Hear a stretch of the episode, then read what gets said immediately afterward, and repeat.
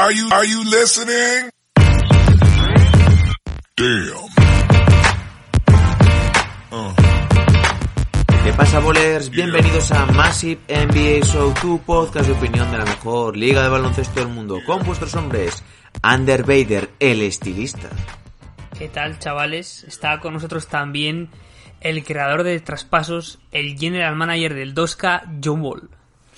¿Qué pasa, chicos? Efectivamente, un tema que me pone cachondo hoy, vamos a debatir hoy con nuestro hombre Bico también, de Journalist. Pues sí, eh, la verdad que últimamente había bastantes noticias, pero vi a vuestro hombre John Ball eh, haciendo un vídeo de YouTube, una reacción a un artículo de Bleacher Report y... Brutal, ¿eh? Eso es. Y pues nos hemos animado a hacer una reacción a un artículo de Bleacher Report, en concreto de Greg Schwartz, que nos habla de una contratación eh, realista de agentes libres de la NBA para cada equipo. Es decir, que cada equipo eh, adquiera un jugador de, de esta próxima agencia libre. Eh, bueno, eh, John Ball hiciste tú uno que era mm, un poco parecido, pero estaba más encaminado a traspasos, ¿no? Un traspaso para cada equipo. Y este pues está más enfocado a coger algún agente libre. Sí, bueno, hablé de algunos movimientos que podrían darse en la posible, en la, en la futura agencia libre, pero he de decir que había, había bastantes que yo no, no, no compartía y había unos cuantos, sobre todo el de Lorry, que me encantaron. Eh, y el artículo lo tenéis en YouTube y es de Grant Hughes, un ya habitual en, en estos podcasts, macho, porque le- todos los buenos artículos son de él en Bleacher Report, así que sí, chequeároslo y vamos a hablar de estos agentes libres. Incluso hiciste un post para Instagram en el cual, pues, eh, para que todos debatáis y podéis ver un poco la opinión de la gente sobre el intercambio de eh, Kyle Lowry y Eric Bledsoe, más rondas y algún jugador más para completar el salario. Eh, así que, pues, si queréis dejar vuestra opinión, podéis directamente a nuestra cuenta de Instagram y ahí tenemos eh, el post. Eso es. Eh, yo la verdad lo he echado un le he echado un vistazo eh, bastante por encima del artículo porque no me quería desvelar todo, eh, así que yo creo que casi será como una reacción en directo. Eso es. Y eso es lo que nos gusta, Daddy. Aquí la carnaza. Eso es. Eh, primeras declaraciones, eh, Ander, eh, que por cierto ha tenido bastante buena acogida tu, tu sección eh, de zapas y ya hay algunas ideas para los nombres. Sí, tenemos un par de nombres ahí. Me han gustado, eh, me han gustado los dos. Por lo menos había dos, no sé si ahora a última hora han mencionado alguno más. Pero vamos, que esto coge, coge carrerilla y haremos más secciones de zapas en el futuro.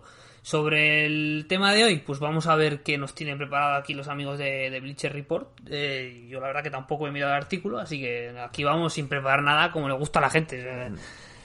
con todo. A ver si está bien o tenemos que ir a casa de Greg Swartz y pegarle un palizón. Así que espero que no. Pero Eso habrá que hacerlo, pase lo que pase.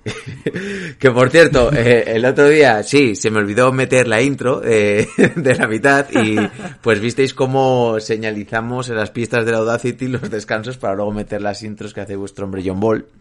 Que por cierto, hemos recibido alguna queja de que la última estaba un poquito alta y puede que sí, puede que tengáis razón. Pero bueno, ya la... Ah, no, no. Make no mistake. Yo creo que está correcta. Lo que pasa que vamos a intentar tirar hacia la excelencia. Vamos a ver, pero es que aquí los auténticos OGs, cuando suena la, la intro, bueno, cualquiera de las dos eh, últimas que, que ha editado aquí John Ball, pero sobre todo la de LeBron James con los Lakers, hay que subir el volumen, da igual que lo tengas más alto, hay que subirlo un poquito más. Sí, siempre. sí. Claro, no, yo, estoy ver. de acuerdo, porque yo la estoy escuchando igual, pues yo qué sé, está ahí un poquito el capítulo, pues un poco más suave, pero oigo la intro y y agarro ahí Sí, del pecho. sí, sí. Pero, pero eh, eh, esa, era la mi- esa era mi idea. Y quería meter sí o sí. Os explico un poco la razón de por qué suena con tanto bombo. Quería meter sí o sí la reacción de Kobe a cuando grita y mete el triple en la canasta de esa ganadora contra Phoenix, que se quita la camiseta y muestra el pecho. No, pero eso no es lo que Y- más eh, alto suena. Lo que más alto Ya. suena es cuando sale hablando Es el, Lebron. el bombo. sí, sí. Bueno, el, el caso es que esa voz está por encima de la grada. Y para que suene un poco la voz, tengo que subir mucho la grada. Y entonces tengo que también subir la canción. Entonces hay un Cristo ahí bastante serio. Así que me he puesto en estos dos días a bajar un poco la base, quitando solo las partes de los bombos y, un- montar un poco un Cristo. Y ahora escucharéis cómo queda. Y yo creo que el toque final hasta- va a estar bastante bien. Que por, Ahora lo que por cierto, el que la ha puesto, el que nos ha puesto el comentario, que aparte nos dice que, que nos sigue todos los días, pero pero es que justo es anónimo. Y yo creo que había quitado los comentarios anónimos y esta mañana he tratado de cerciorarme, pero parece que no. Entonces, pues como no está identificado, no te podemos mandar el saludo, pero bueno, lo que sí que podemos decir es que el sonido y todo lo relacionado al sonido tratamos de cuidarlo lo máximo posible. Hay veces pues que igual algunos estaréis más de acuerdo o no en ciertas pautas, pero bueno, tratamos de cuidarlo. Vaya. Eso por Y además, eh, además voy a soltar aquí lo último en relación a la transición.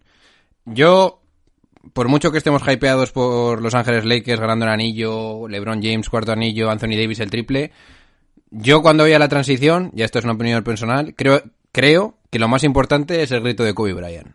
Pero a mí eso, cada vez que escucho esa transición y recuerdo a Kobe Bryant meter esas canastas, se me ponen los pelos de punta. Así que no, no puedo no meter esa parte de Kobe. Así de claro. A mí, para mí este anillo es de Kobe, de honor a Kobe por los Lakers y para Kobe.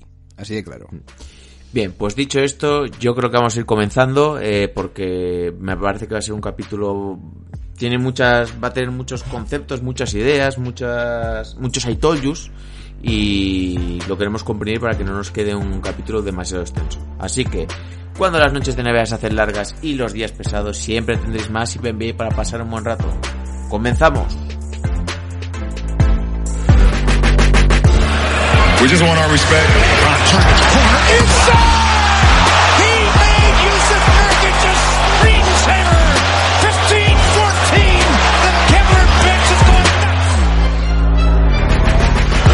Wants his respect. Coach Vogel wants his respect. Disrupt Rondo. He puts it in. Here's Davis. 4-3 in the win. Oh, it's good! Anthony Davis has won it for the Lakers! Our organization want their respect. Laker Nation want their respect. Walker can tip it. Bryant with the save. Oh, you gotta get a shot here. Final seconds. Bryant for the win.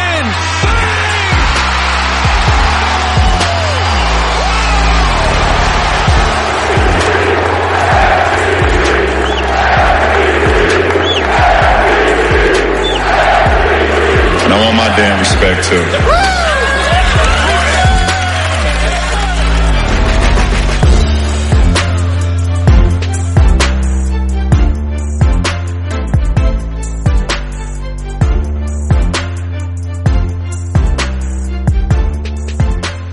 Bien, pues comenzamos eh, con el análisis del artículo de Bleacher Report de nuestro amiguete Greg Schwartz.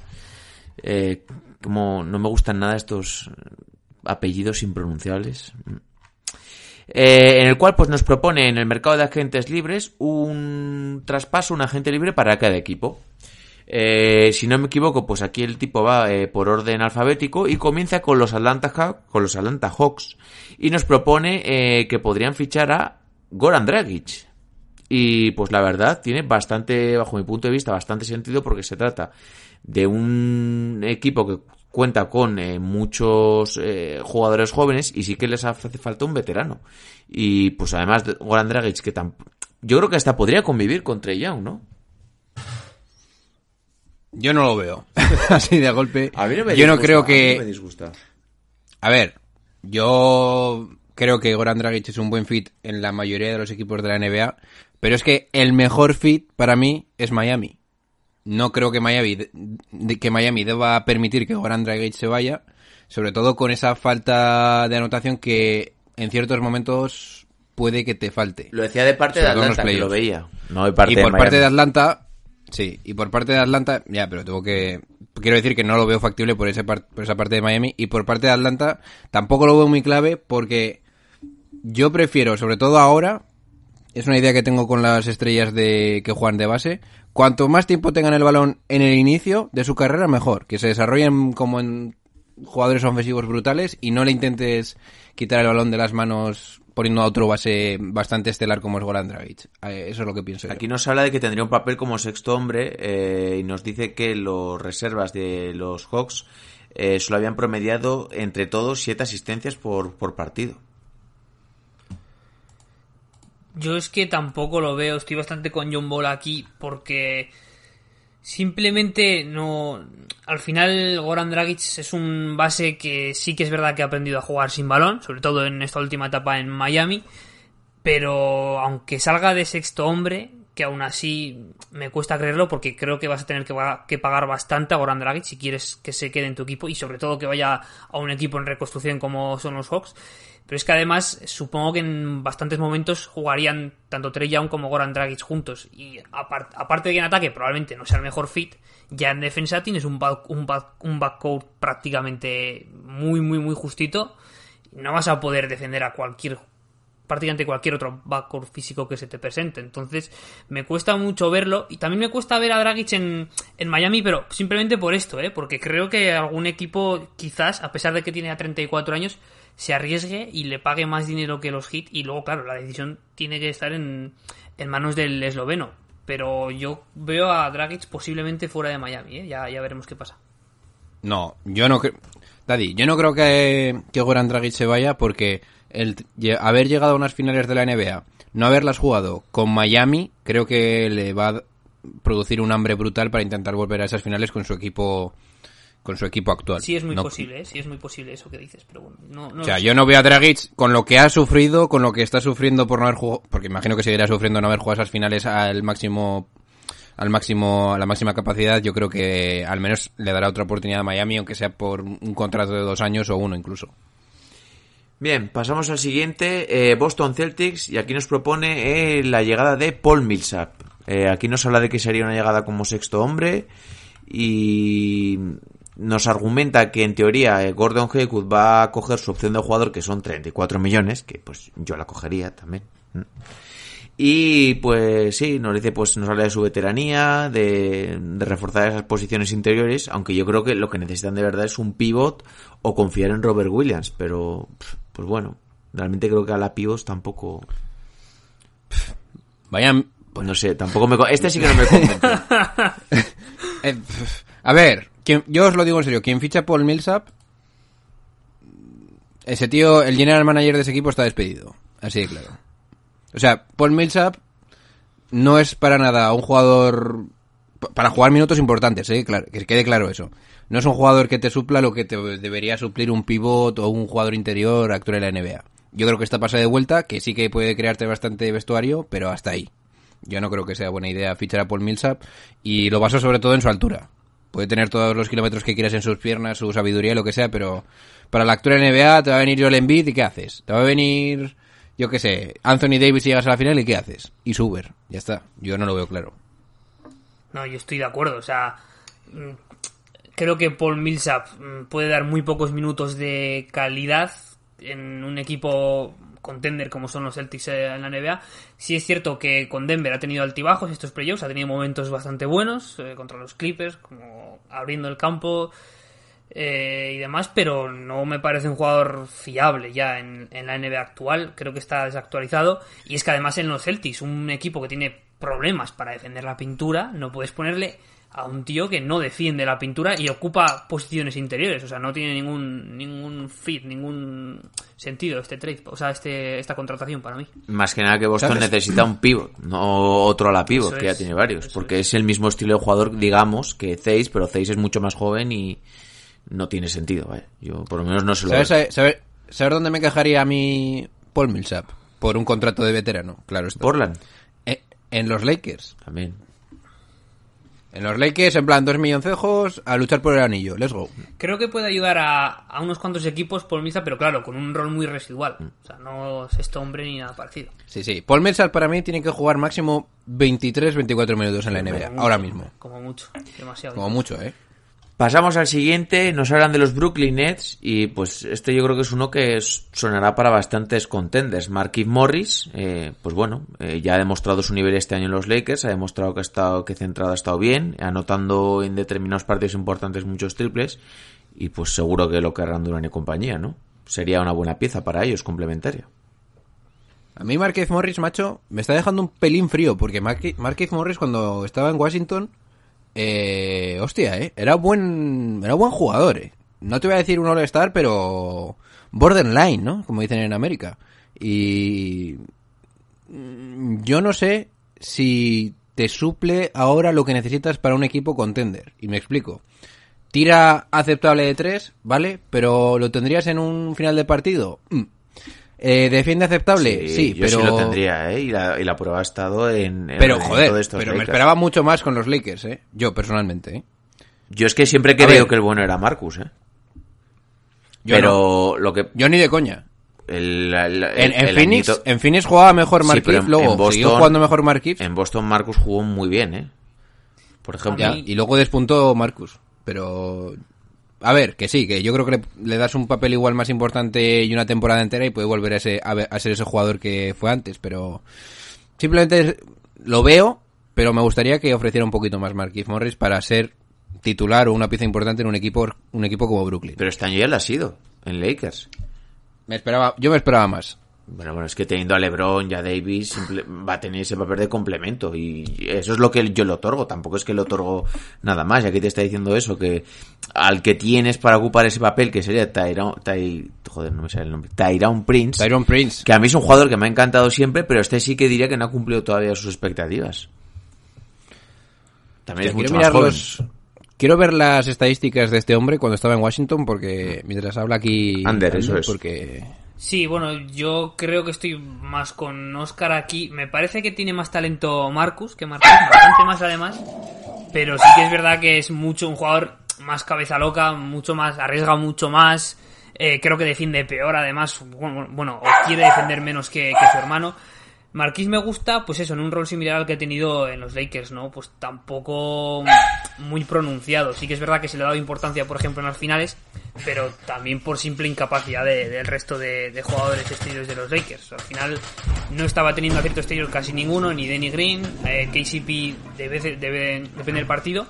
Y Marquis, pues yo creo que estaba ahí más que, más que nada porque no había nadie mejor. Pero para un para otro contender como Brooklyn, para estar ahí en la esquina tirando triples eh, desde el banquillo saliendo, no me parece mal, mal fit, la verdad. Pero mira, datos, Marquise Morris. En el, en el 2014, 2015 con Phoenix promedió 15 puntos por partido. Luego, la siguiente mejor temporada, por así decirlo, son 14 puntos por partido. Yo me esperaba bastante más, ¿eh? Pensaba que iban a ser 18, la verdad. No, y es que... Y luego la No sé, Sí, ¿no? La última temporada así relativamente buena fue en Detroit, que son 11 puntos por partido hasta al inicio de esta temporada. ¿Ha jugado Marquise, Marquise Morris en Detroit esta temporada? y ahí lo trajeron los Lakers. Hostia. Bien, venga, vamos a pasar al siguiente porque hay bastantes nombres. Eh, este es uno que has hablado tú últimamente, ¿no? Eh, Christian Wood eh, a Charles Hornets. Eh, parece ser como que, no sé quién decía, sí que Kevin O'Connor, puede ser.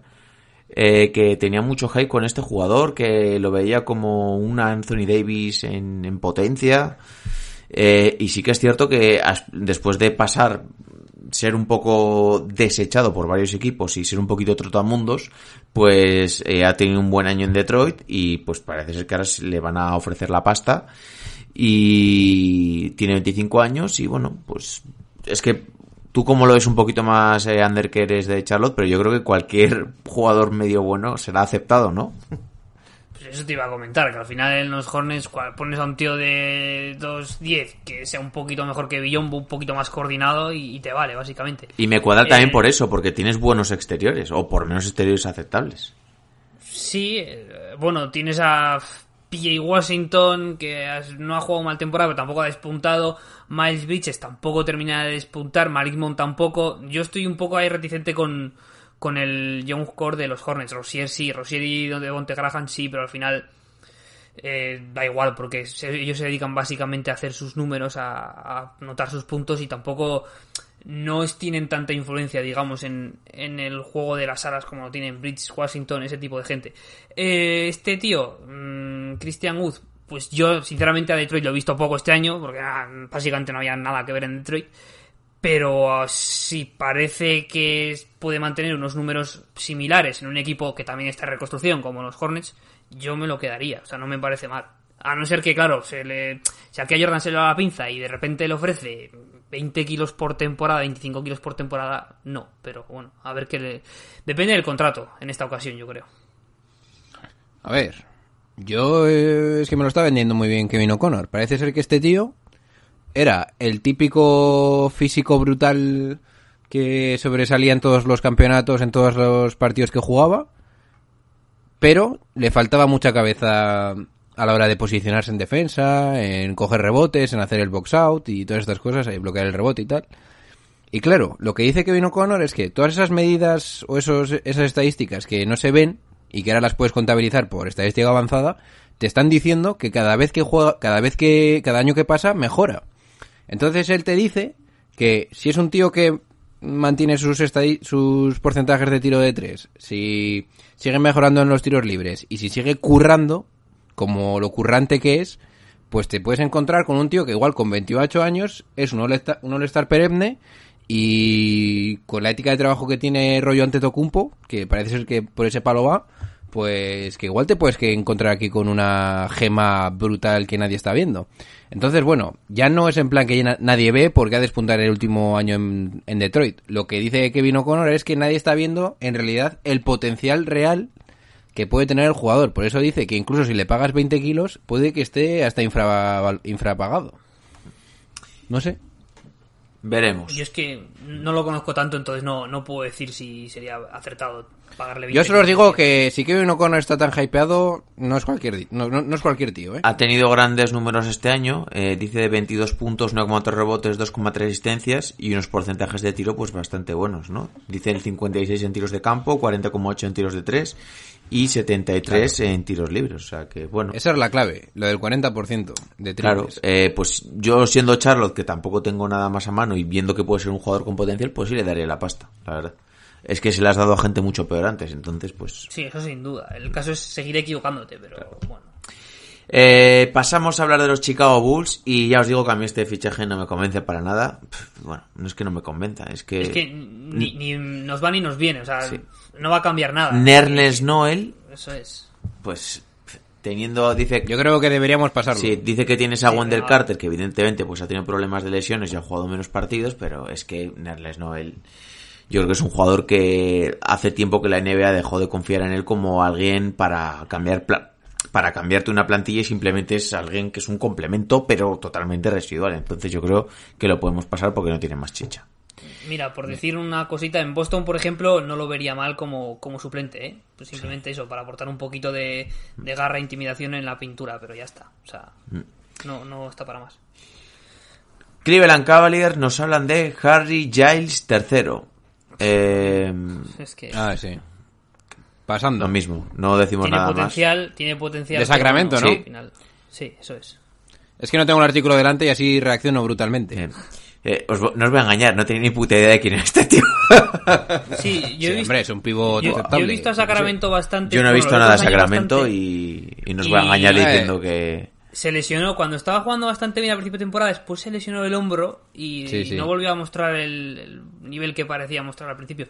Pero es un pivo también, creo que no tiene mucho tiro de tres, pero es bastante móvil, bastante enérgico. O sea, en la NBA actual cuadra, pero claro. Cuando ya me tienen que poner las estadísticas extrapoladas a ciertos minutos, no me convence. Eh, este me gusta. Dallas Mavericks, eh, Avery Bradley. Yo diría pasando también. Sí. A, a mí me parece un fit muy bueno, ¿eh? sí. O sea, porque al final Yo si fuese Lakers dando- trataría de quedármelo. Yo, Sí. yo no, yo no ficharía a Avery Bradley, realmente. Por, es un jugador que está pasado ya su prime y prefiero desarrollar a un jugador que vaya a estar al lado de Luca el mayor tiempo posible, como Finney Smith Jr., eh, Finney Smith y ya está. Sí, pero Finney Smith es alero y Avery Bradley es escolta. Claro, yo, Ah. creo, yo creo que los puedes complementar, porque además Sí. Finney Smith tampoco es un tirador excelso y Bradley Smith es sí alto, ¿eh? es bastante sólido. Finney Smith será un 2-3, 2-4, algo así. Sí, y Bradley Smith, es 1,96, 98.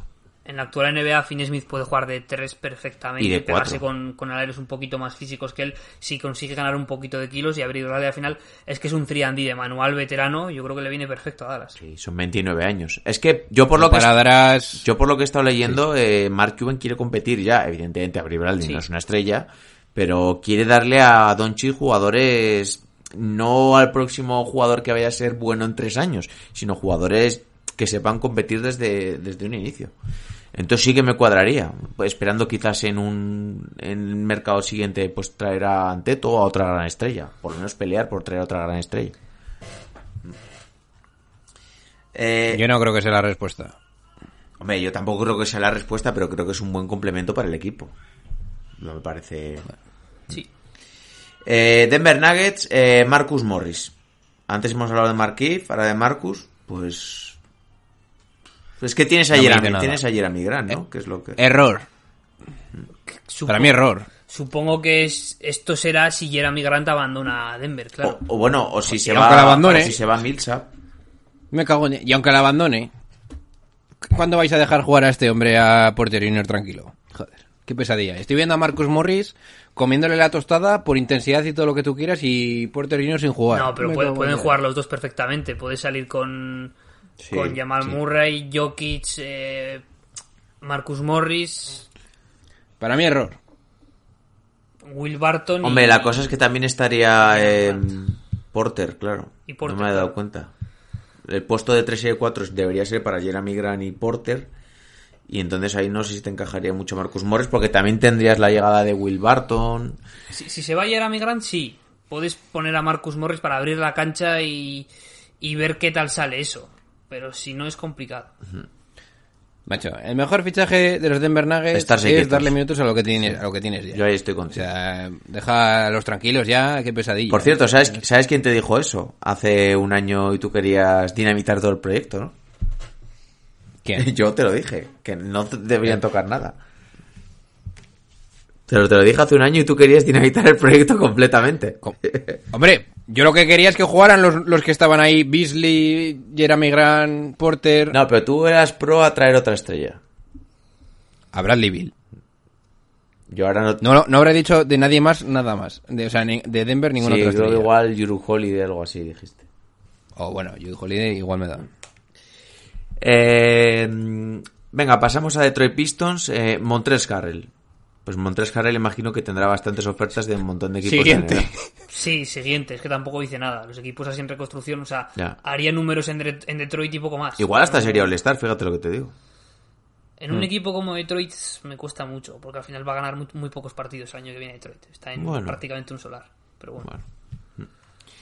Eh, mm, eh, los Warriors, Aaron Baines. Este no me lo esperaba. Joder, eso es un fichacazo. Buah, Este sí. increíble. Sí, sí, sí. Esto sí me gusta, ¿eh? Aaron Baines es el jugador que deberían tarjetear tanto los Boston Celtics como los cualquier equipo que le falte un pivot, como pero especialmente Boston Celtics y Golden State Warriors, sin duda. A mí lo único que no me gusta de Baines es que, claro, tiene 33 años, el pivot de su peso es un poquito lento, pero claro, te ofrece garantías Vale. en defensa. O sea, si está a buen nivel físico, yo lo firmo para cualquier equipo de estos que, como dices, le haga falta un, un pivote fuerte, rocoso y que además puede tirar de tres. 35% Esa cara- en tiros de 3, intentando 4 por partido. Está bastante guay, ¿eh? Y esa cara de vikingo asesino, ¿eh? Buah. A mí sí me convence. Y me parece que sería... Es más, te digo... Antes trataría de coger a un veterano, pues en este caso me parece que sería un buen, una buena elección Aaron Baines, que igual tratar de ir a por Weisman. No, los dos. Trataría de coger mis esfuerzos. Es que yo no traería a un. Yo iría a traer todos los complementos jugadores necesarios para competir ya, para. Porque creo que puedes ganar un anillo en los próximos años. Pues yo estoy empezando a pensar que los Golden State Warriors no van a ser tan masivos como pensamos el año que viene. Pero estás obligado a dar todo, ¿eh? Por, por estos jugadores. Hombre, a ver, es que vamos a decir una cosa. O sea, está la gente obsesionada con que los Warriors tienen que dar todo lo que tienen por una tercera estrella.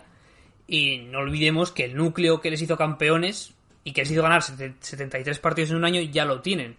Todo depende del nivel de Draymond Green. Si Draymond Green está en la cuesta abajo como parece que estaba esta última temporada, entonces entiendo que vayan a por una tercera estrella.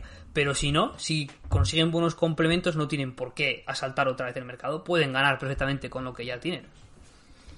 Venga, vamos a decir un par más y hacemos eh, una pausa a ver si hoy me acuerdo de meter la intro. Eh, este yo creo que te gustará. Eh, Houston Rockets, Jeremy Grant. Ay, Houston Rockets él jugaría de 5, ¿no?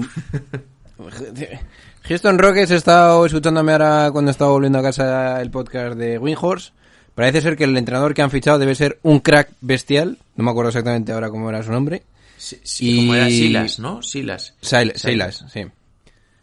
El tipo, o sea, su padre, fue el Godfather, el padrino de Windhorse a la hora de introducirle en la NBA. O sea, cuenta unas historias brutales. Y la cuestión es que este tío debe, debe haber estado como 20 años de coordinador ofensivo. Y claro, ya saber dónde estaba antes. En los Warriors. Como mejor coordinador. No, no, como coordinador defensivo del mejor equipo ofensivo de la liga de la historia, que eso nos da las manos. Y en los Warriors también coincidió, creo Claro. que en Charlotte con Kemba Walker, también estuvo en Cleveland Cavaliers y coincidió, creo que, no sé si coincidió cuando estaba LeBron James. Es decir, que lleva toda la vida y, joder, pues para un equipo principalmente que, que, que se basa su juego en ataque con Harden, te va a venir muy bien. A mí, a mí me parece, porque digo esto, que como enganchen, para mí, un diamante en bruto como es eh, Jeremy Grant, va a molar muchísimo ver a Jeremy Grant en un papel, haz lo que quieras como quieras, sobre todo en Houston y con un ataque tan brutal como es el que tiene Houston. Lo que pasa que a mí personalmente me fastidiaría un poco porque yo quiero ver a Jeremy Grant como estrella en un equipo. Entonces, bueno, ahí me dejas un poquito frío. Yo creo que Jeremy Grant el año que viene suele estar, y os lo digo ya. Pero aquí me lo ponen en en la Houston foto probablemente no. con PJ Tucker. Joder, imagínate ahí PJ Tucker, Jeremy Grant. Sería increíble. Complemento como Daniel House, que también... Yo es que creo que Grant básicamente es que le vendría bien a cualquier equipo de la NBA. O sea, es un jugador que se adapta muy bien a lo que es la NBA actual hoy en día. Es súper físico, puede defender en casi cualquier posición. Está mejorando cada vez más de tres. Es muy rápido en penetraciones, en el contraataque. Es, no sé si suele estar como dice John Ball, pero sí un muy buen jugador. O sea, puede encajar bien en cualquier sitio prácticamente. Eh, el último antes de hacer un pequeño descansito, Indiana Pacers en- nos ofrecen a, a Isaiah Thomas. Yo creo que tampoco hay mucho que comentar porque me parece Sí. que tristemente la carrera de Isaiah Thomas está Yo para creo que mí no acabada. da mucho más. Bien, pues metemos una pequeña pausa, metemos una intro y continuamos con la segunda parte del episodio. Venga, va, dentro de intro. Venga.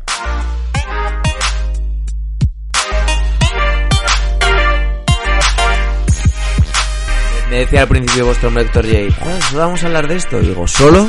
Luego lo que os enrolláis. ¡Puta cuarentena! Estáis muertos, cabrones.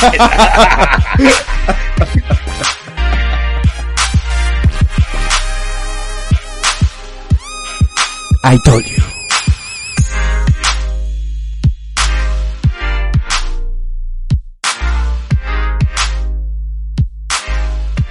Continuamos con el podcast. eh, estamos hablando de un agente libre. Un, joder, un agente libre. Un agente libre para cada equipo de la NBA. Eh, nos hemos quedado en los Indiana Pacers. eh, no lo hemos comentado mucho. eh, nos ofrecen la posibilidad de la llegada de Isaiah Thomas. Y nos tocan Los Ángeles Clippers. eh, y nos dan la posibilidad de Tristan Thompson. A mí me gusta. Tristan Sí. Thompson solo tiene 29 años, ¿eh? Y parece que lleva toda la vida, no sé. Si todavía quiere jugar a baloncesto a un nivel aceptable y no se ha eh, atrofiado en ese El cerebro. barro de, de Cleveland, pues eh, me parece un fit bastante bueno, la verdad. El tema es ese, que quiera. Sí, no sé. Es que tengo mis dudas con Tristan Thompson en general como jugador o como deportista ahora mismo. Entonces tendría que ver en qué nivel está. Entonces, El nivel- No sé, no sé si... Al final es un campeón, ¿no? Sí, sí. Bueno. El nivel que mostró en, en Cleveland del anillo fue muy alto y fue una de las Sí. partes más importantes de que aquellos Cleveland Cavaliers ganasen el anillo con aquellos rebotes en ataque que destrozaban a los Warriors.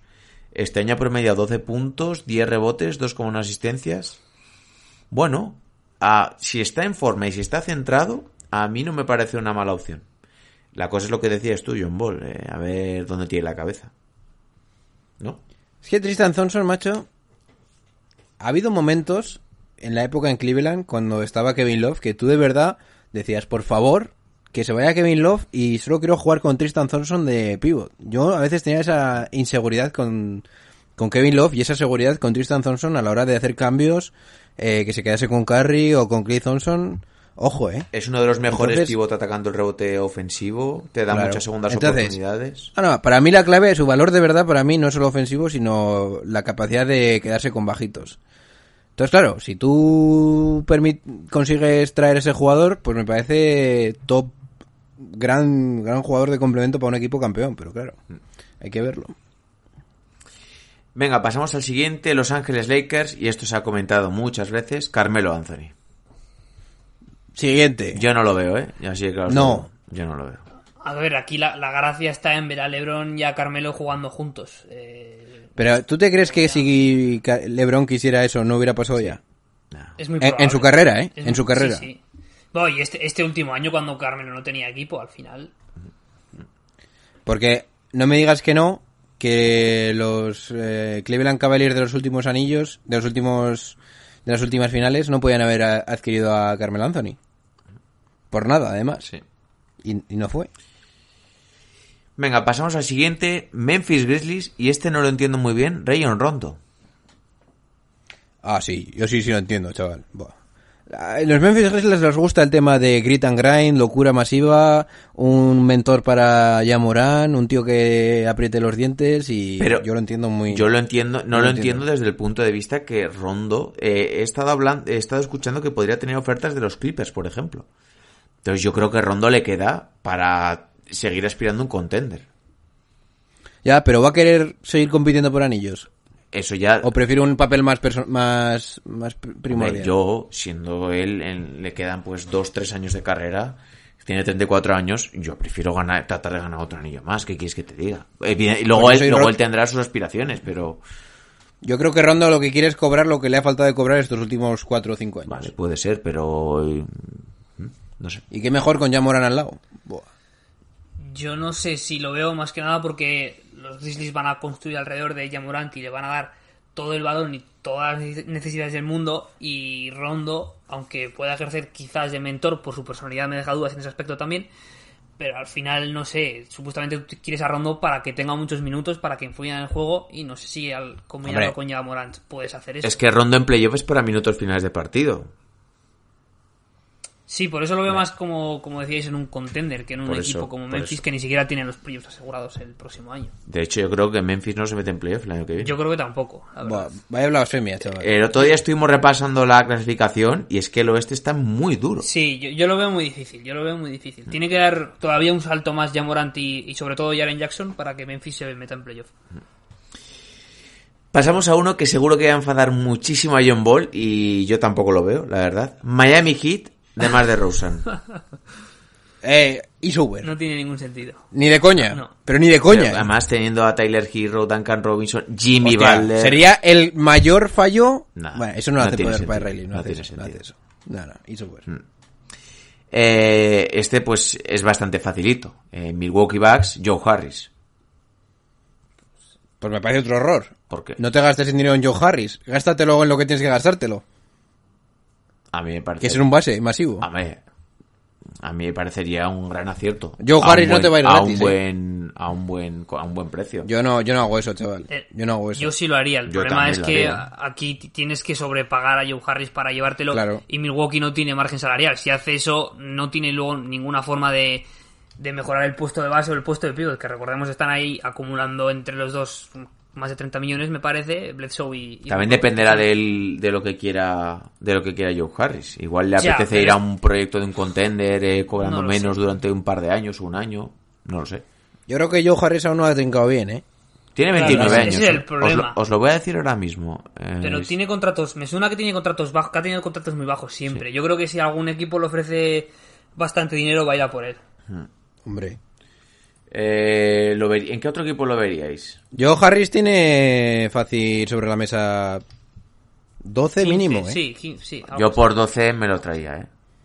Hombre, pero no te, pero 12 a Milwaukee no te, no, no te, no te, puede- no te debería dar. Claro. Porque tienes que fichar a, a la- bastante más Tendrás cosas. que tener un poquito de ingeniería salarial por ahí, pero... Bueno, lo principal de Milwaukee es quitarse algún contrato tóxico. Eso es lo Claro. principal, lo que tienen que hacer primero. Y luego ya intentar cuadrarlo de, de la mejor manera posible. Vale, os lo digo, ya lo tengo, mira. Eh, desde la 2014 ha cobrado 800.000, 800.000, 900.000, luego uno- No jodas. 1,5 y ya la 2018, 2019 8 y en la 2019, 2020 8. Nada, son cuatro duros, eso. A trincar.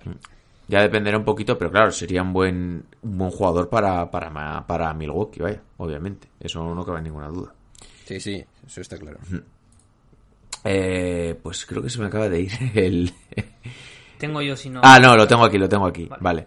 Eh, Minnesota Timberwolves, eh, Jay Crowder. Ok, está Sí. bien. Pero bueno, Es que yo, es lo que yo necesita. creo que Jay Crowder se querrá quedar en Miami, ¿no? Y le ofrecerán quedarse, ha rendido bastante bien. Y tenía una buena conexión con Jimmy sea, a ver, yo digo que sería buena idea. Otra cosa es que se vaya. Pero para, para Minnesota es justamente lo que necesita. Defensa. Un tío que te reviente la cabeza. Eso es. El tema está en que lo que comentabais de Miami, Pat Riley sabemos que normalmente no gasta ni un céntimo de más de lo que tiene pensado que vale un jugador. Entonces aquí, si a Minnesota se le va la pinza, cosa que puede pasar, porque a los Timberwolves se les suele ir la pinza, y le ofrecen un contratazo a Jay Crowder, eh, Pat Riley lo va a dejar ir. Como a, como a Dragic, como a casi cualquier otro jugador. Sea, que no sean los, las estrellas, los principales, vamos. New Orleans Pelicans, eh, Serge Ibaka. Está bien. Sí, es que Serge Ibaka Buena va a tener muchas ofertas, seguro. Mm. Igual sí que los Pelicans que- le podrían dar un contrato, yo que sé, pues 15 por año, algo así, o 12. Ah, igual mucho eso, eh. A mí no me encaja mucho Ibaka en los Pelicans porque quiere desarrollar al, al center del último draft, que no me acuerdo Hayes, ahora mismo. Jackson Hayes. Hayes, eso es. Pero también quieres Quiere meterte en desarrollar a él. Sí, pero La- supuesta, eh, no sé. no, Ander. Los Pelicans necesitan cuanto antes llegar a playoff porque cuando venga el contrato de Zion, o se te va, o le vas a tener que pagar un coponaco y a ver cómo te traes a más estrellas. Bueno, pero Zion es rookie, tiene todavía otros tres años. Tres. Eso es. Bien, pero como la siguiente temporada todavía es de, condi- como sea de eh, condicionamiento. Sí, sí, estoy de acuerdo, ¿eh? Estoy de acuerdo Eso que tienen que entrar en playoffs cuanto antes, pero no sé si Ibaka es la mejor manera. No lo sé. No me, no me, no me dice mucho. Igual tampoco Ibaka le, no sé, dependiendo a lo que vas, si a por la pasta, a un Supongo que a contender. Es que ya depende mucho de decisión de, de jugadores. Pero yo, por ejemplo, a Ibaka lo vería bien pues, en equipo tipo Houston, o fíjate, en Golden, Houston- en Golden State, o en Boston. Houston me da a mí la sensación de que va a haber un año de transición raro, ¿eh? Sí. Pero en de Golden State no escuadra, por ejemplo. Sí. Sí, sí, sí. Sería perfecto, también. Eh, los Knicks. Derrick Jones Jr. Mira, pues no me parece mal. Sí, para hacer cuatro mates, presentarse otra vez A al mí me concurso. parece, macho, eh, Dennis Smith Jr. eh, No, Derrick De- a Jones, ver. Derrick Jones Jr. Derrick Jones, ah, No, no, es. quiero decir que Derrick Jones Jr. Es que se parecen los nombres. Ah. Me parece un Dennis Smith Jr. chetado, o sea, más alto, básicamente. Un tío que hace muchos mates, pero sí es cierto que Derrick Jones Jr. es mejor jugador que Dennis Smith, pero al final es lo mismo. Son, son highlights y tampoco ha demostrado mucho más, a pesar de que en Miami todo el mundo juega bien. ¿Tiene potencial para ser un buen jugador? Sí. Sí. Tiene 23 años, que yo creo que tiene alguno más. Pero claro, ¿va a desarrollar su talento en Nueva York? Pues, bueno, igual con... No me a mí- acordaba a mí te digo- de Thibodeau, que estaba por aquí. te digo ya que no me parece mal. Es que te conformas con poco, ¿eh? También. No, hombre, pero Hombre, Derrick- Jones es un jugador interesante. Es alto, atlético, tira aceptable de tres, o por lo menos tira. mejor esto que ¿Sabes? soltarle 25 kilos a Van Vliet, a Harrell o algo así que no te va Claro, a meter en antes que playoff. eso, pues sí. Es que he visto el siguiente y sé que te va a gustar. Eh, Oklahoma City Thunder, Malik Beasley. Sí. Bueno. ¿Qué tienes que decir? Malik Beasley yo creo que está bien donde está, realmente. Pero bueno. Sí. Quizás ahora hay demasiado star power en Minnesota y es mejor irse a otro sitio para desarrollarse más. Si fuera Malik Beasley. Bueno, Malik Beasley, chavales, es el mejor, uno de los mejores eh, tiradores que puedes conseguir para un equipo contender. Así os lo ¿Lo suelto. juntarías con Gilgus Alexander? Sí, perfecto. Solo tiene 23 años, ¿eh? Aquí Malik Beasley. Es que Malik Beasley va a ser un jugador. Está más claro. Orlando Magic, eh, Jordan Clarkson. Que por cierto, el otro día, no sé dónde lo leí, eh, una posibilidad de Jordan Clarkson como agente libre para Los Ángeles Lakers. Muy bien. A mí Jordan Clarkson me convence, me gusta como jugador. Pero claro, para irte a Miami, a mí lo que, o sea, a los Magic, a mí no me gustaría que fuera Magic, porque le vamos a perder la pista y no te va a poner tan cachondo, pero ya está. Creo que jugó una burbuja espectacular. Es un jugador pues con el que te arriesgas porque al final él va a hacer sus 15 tiros, da igual que meta uno, da igual que meta 13. Pero es un jugador, a mí me encanta ver a este jugador, porque creo que ha, madurado mucho también, desde su etapa en Cleveland, su etapa en, en primera etapa en los Lakers. Es muy interesante. Eh, Filadelfia, este no me dice nada, Jeff Teague. Siguiente. Es- sí. Phoenix Suns, Davis Bertrands. Uh, Muy buena idea. este me gusta, sí. David Bertans, además es perfecto, porque es en plan darle confianza, darle un buen contrato, que se ponga con Booker a lo que genere. Está bien, me parece buena idea. Además un- no vas a tener mucha presión como para poder desarrollarte lo suficiente como una estrella venidera. Yo creo que está bien. ¿Tú, Ander? Sí, sí, pienso básicamente lo mismo. Por no alargarnos mucho, eh, David Bertan también es un jugador que puede encajar en casi cualquier equipo de la NBA y se lo va a llevar el que más pasta ponga, me imagino. Por algo se perdió también la burbuja, ¿no? Para asegurarse un contrato bueno esta temporada. Así que que- si Phoenix tiene la pasta y se la quiere soltar, adelante. Es que te ves a Bertan si te das cuenta de que es un jugador perfecto para trincar eh, en la actual NBA. O sea, su agente le había dicho, mira, ni te juegues un pelo que aquí va a haber más pasta, vamos. Está claro. Eh, Portland, Danilo Gallinari. Por, la, la cuestión es por cuánto. Porque yo no sé si Portland puede asumir más pasta, ¿eh? Se le va a Whiteside, pero aún así estás bastante pillado. Siempre está muy Evidentemente, voy a apagar el móvil que me están reventando, soy... Sí, en teoría tiene 32 años y pues ya dependería un poquito de, de sus aspiraciones. Eh, no sé, eh, ha hecho bastante buen papel en los últimos años primero en Clippers y el último año pasado en Oklahoma y ya después es un poco lo que él quiera. Yo, yo no le daría un gran contrato a Gallinari. No, estoy de acuerdo. Y también, además de por cuánto, la clave es cuántos partidos va a jugar. Recordemos que vamos a estar en una eh, temporada muy apretada de fechas, que se van a resentir los físicos de los jugadores y es probable que Galinari en algún momento caiga como jugador por características, perfecto, porque le quitas peso de balón a Lillard y a McCollum. Tienes a un jugador que puede salir del banquillo, o po- supongo que titular, pero puede darte esos minutos en los que descansan uno de los dos piezas principales, puede aguantarte eh, la- el ataque del equipo. Y el problema es eso, es sobrepagarle y que luego encima se lesione. Ese es Claro, el principal pero problema. A ver. yo creo que Portland necesitaría más un alero, pues por ejemplo, un Jay Crowder que un Gallinari, porque Gallinari tiene que jugar de 4 y de 4 ya tienes a Zach Collins, muchas veces incluso vas a jugar con un único pivot teniendo a Nurkic, que te puede hacer un poco de todo, entonces yo iría más por un alero. Evidentemente, pues viendo las posibilidades que tengas y lo que te quede un poquito, pues bueno, no sería un mal jugador, pero tampoco me acaba de convencer del todo. A mí, a mí realmente me convence muchísimo y tiene lógica, porque eh, está, está hoy oyendo bastantes veces hablar de este jugador. Y la cuestión es que Galinari, la imagen que tiene en la liga es que era verdaderamente el jugador clave en esos Clippers cuando deslumbraron que les forzaron dos partidos a los Golden State Warriors. eh, y era de verdad el alma mater de ese equipo. Es, es visto como un casi all-star que en realidad en los momentos clave puedes confiar en él.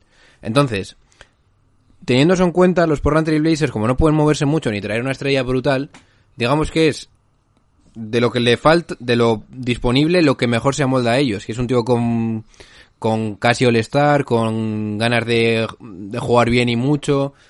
Entonces, no me parece nada mal. Y además hay que tener en cuenta que Galinari, vale, hubo mucho tiempo, se lesionó durante muchas temporadas, pero desde la temporada creo que era 2018 no se ha lesionado. Pero no Entonces- sé, yo teniendo lo que tienes y, la, y tu equipo las deficiencias que tiene, que precisamente no es meter puntos, Ya, pero ¿no crees que un defensor relativamente aceptable se puede encontrar bastante se puede encontrar en el mercado mientras que Galinari es mejor no se no tienes más que una oportunidad ahora en la agencia libre No, no, si luego, traes, si luego traes un buen 3, me parece perfecto. claro. Pero- o incluso si vuelve Ariza a mí no me a mí no me parece mal. Sí, yo creo que el- con- volviendo a Ariza y con Galinari intercambiándose con Zach Collins en el puesto de 4, te queda un quinteto bastante majo, porque al final yo sí creo que los Blazers necesitan más madera a la hora de atacar. ¿eh? Sí, sí. Solo se centran McCollum, Gary y a McCollum. Trent. Pero tú para ganar, para aspirar al anillo, necesitas más jugadores capaces de, de resolver. Nurkic al final también te genera mucho. Mira, si Galinari va a Portland con Nurkic eh, dando dando por sentado que está sano yo veo a Portland siendo top 3 del oeste fácil Y sin Galinari también lo veo. No yo no no A mí me cuesta, en esto este me cuesta mucho ver a Portland en la élite, élite, absoluta élite. ¿eh? podría verlo hasta de primero con Galinari Va, tampoco te pases. Sí, sí, yo sí. Yo creo que el año que viene los Lakers van a ser en plan...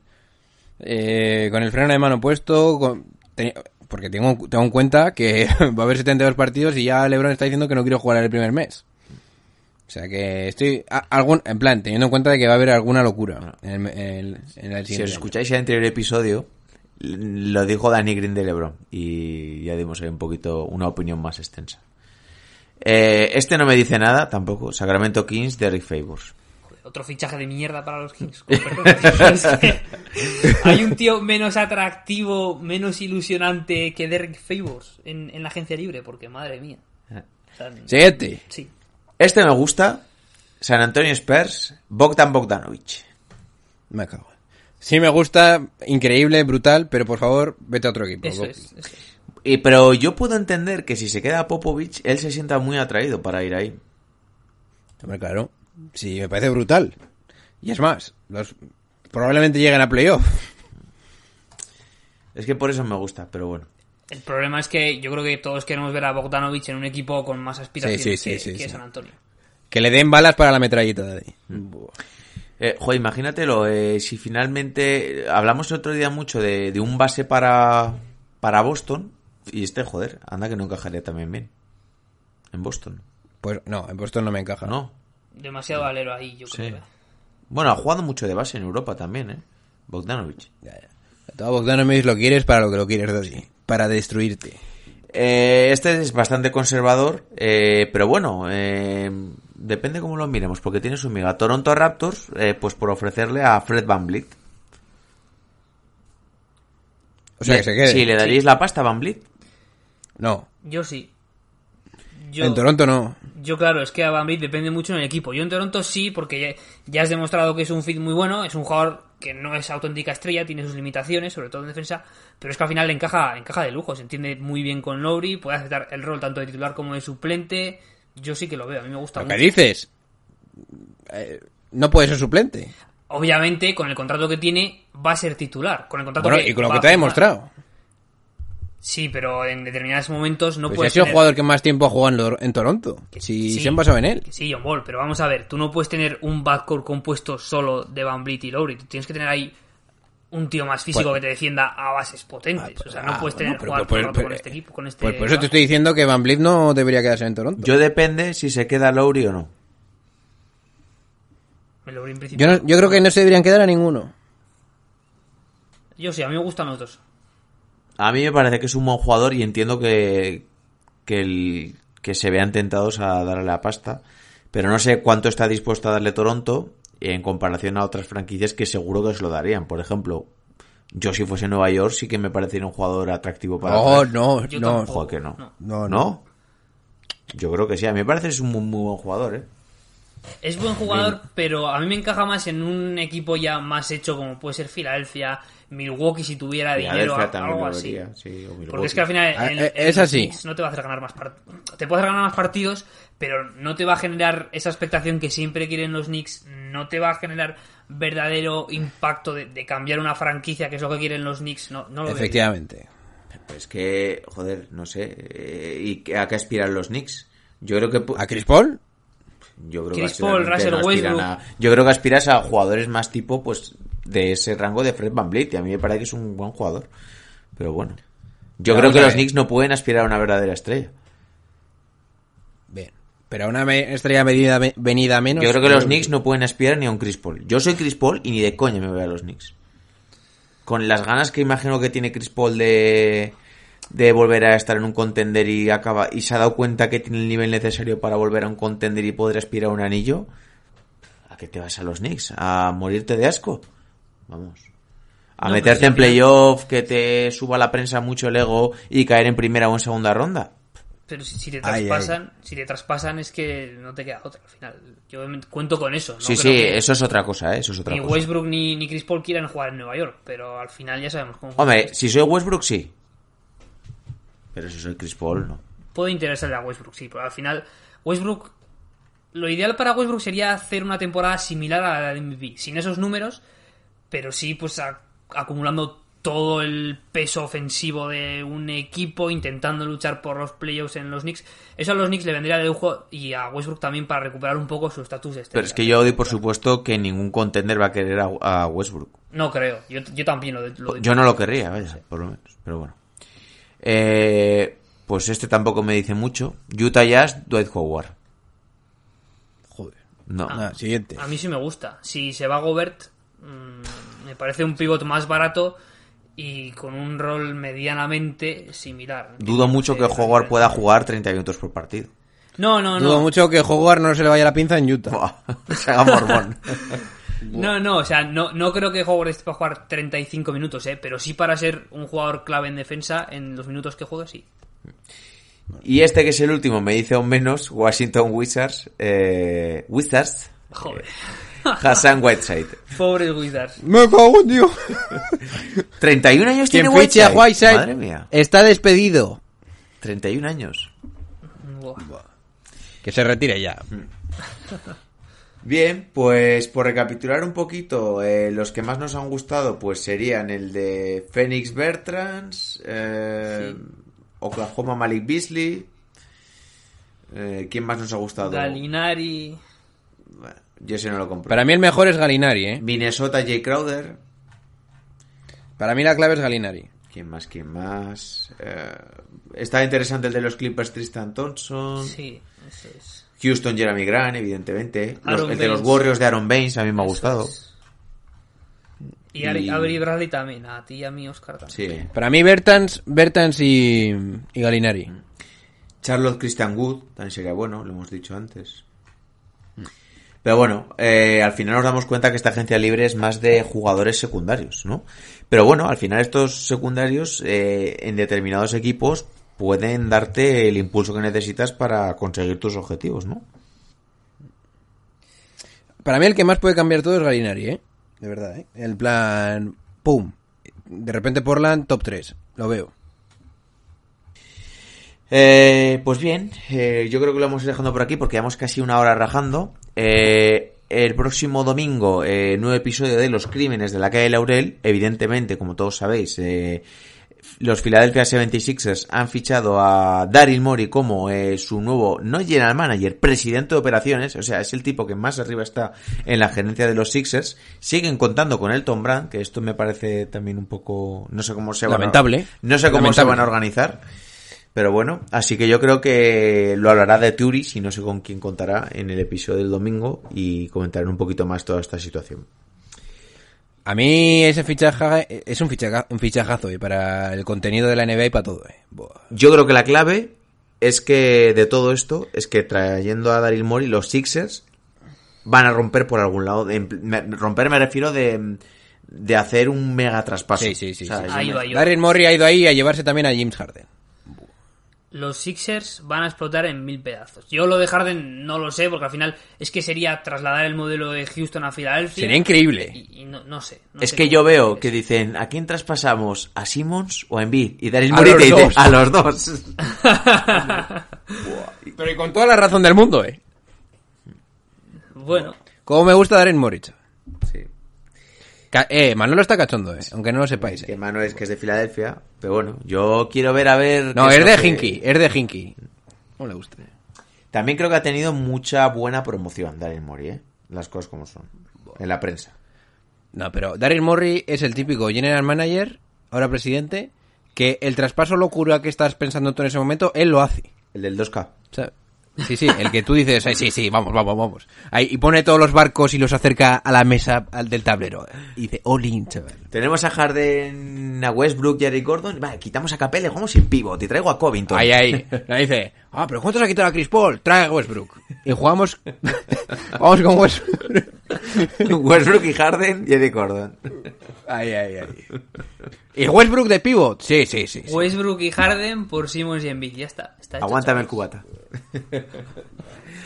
Bien, pues dicho todo esto, vamos a ir cerrando el episodio. Eh, os recuerdo que nos podéis seguir en nuestras redes sociales, en Twitter eh, y en Instagram, arroba MassiveNBA con dos S. Eh, podéis escuchar el podcast en las plataformas habituales, pues preferentemente nos gusta que lo hagáis en ebooks, pero bueno, lo podéis hacer por donde salga de los huevos. En Spotify, en iTunes, eh, en Apple Podcasts.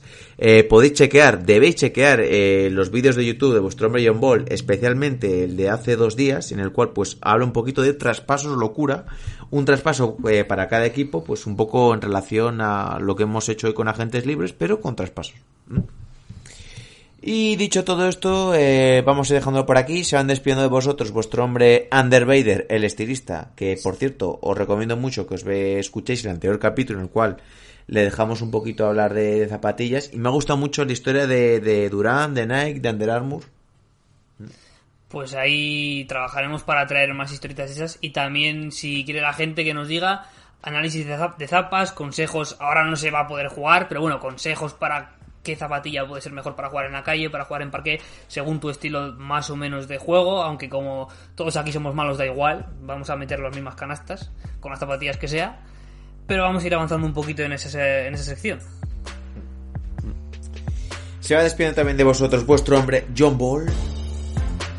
Darry, aprieta el botón.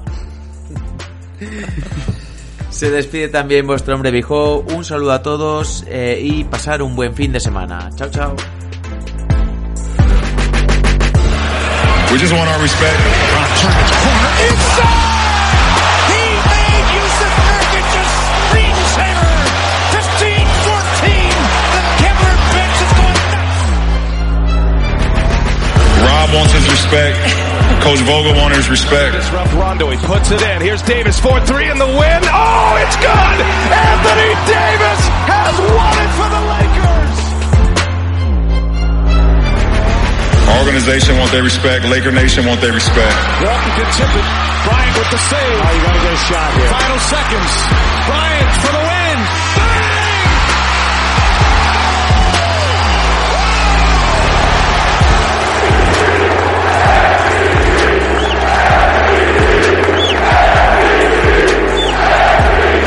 and I want my damn respect too.